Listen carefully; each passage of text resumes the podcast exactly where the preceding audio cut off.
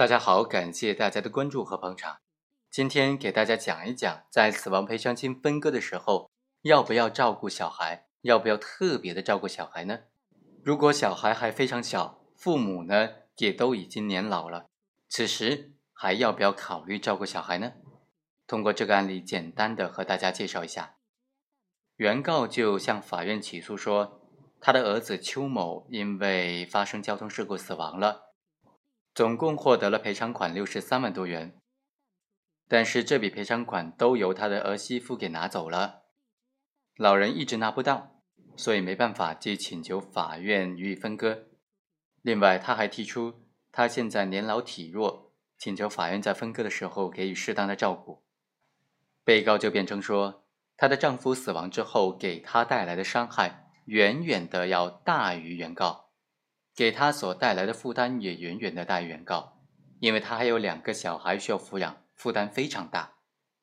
他想要把收到的钱全部都花在小孩的生活、教育、抚养上，所以请求法院在分割的时候给予他们特别特别多的照顾。法院审理查明，原告罗某呢共生育了四个子女，除了死者之外，还有其他的三名子女。法院就认为。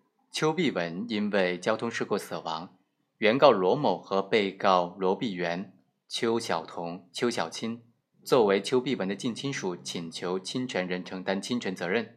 经过法院判决，赔偿款是属于原被告共同共有的。原告作为赔偿的权利人，当然有权主张对赔偿款进行分割。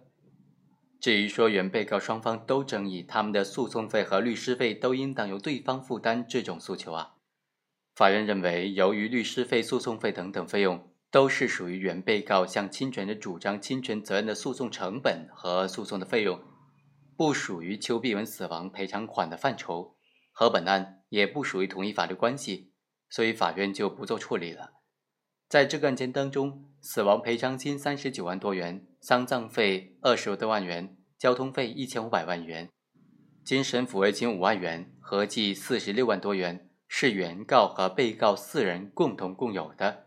原告要求分割，应当根据等分的原则来处理，每个人各占四分之一。所以本案当中，原告罗某应当占有十一万多元。对于被告认为，原告的起诉已经超过了诉讼时效。从本案审理期间，原告没有能够提交证据来证明孔某支付赔偿款的情况来看。原告确实没有能够知晓被告什么时候收到赔偿款的，收到赔偿款的确切的时间。根据民法通则第一百三十七条的规定，诉讼时效期间从知道或者应当知道权利被侵害的时候计算。所以在本案当中，原告的起诉并没有超过诉讼时效。一审判决之后，被告就提出了上诉，说他还有两个小孩需要抚养，在抚养的过程当中需要大量的抚养费。而罗某工资微薄，只是打工而已。自从丈夫去世，抚养费就是罗某个人承担的，所以请求法院在分割这笔赔偿款的时候，要特别的对他照顾，多分一点。最终，二审法院认为本案呢适用均分的原则来分割这笔赔偿款是非常合适的，驳回上诉，维持了原判。好，以上就是本期的全部内容，我们下期再会。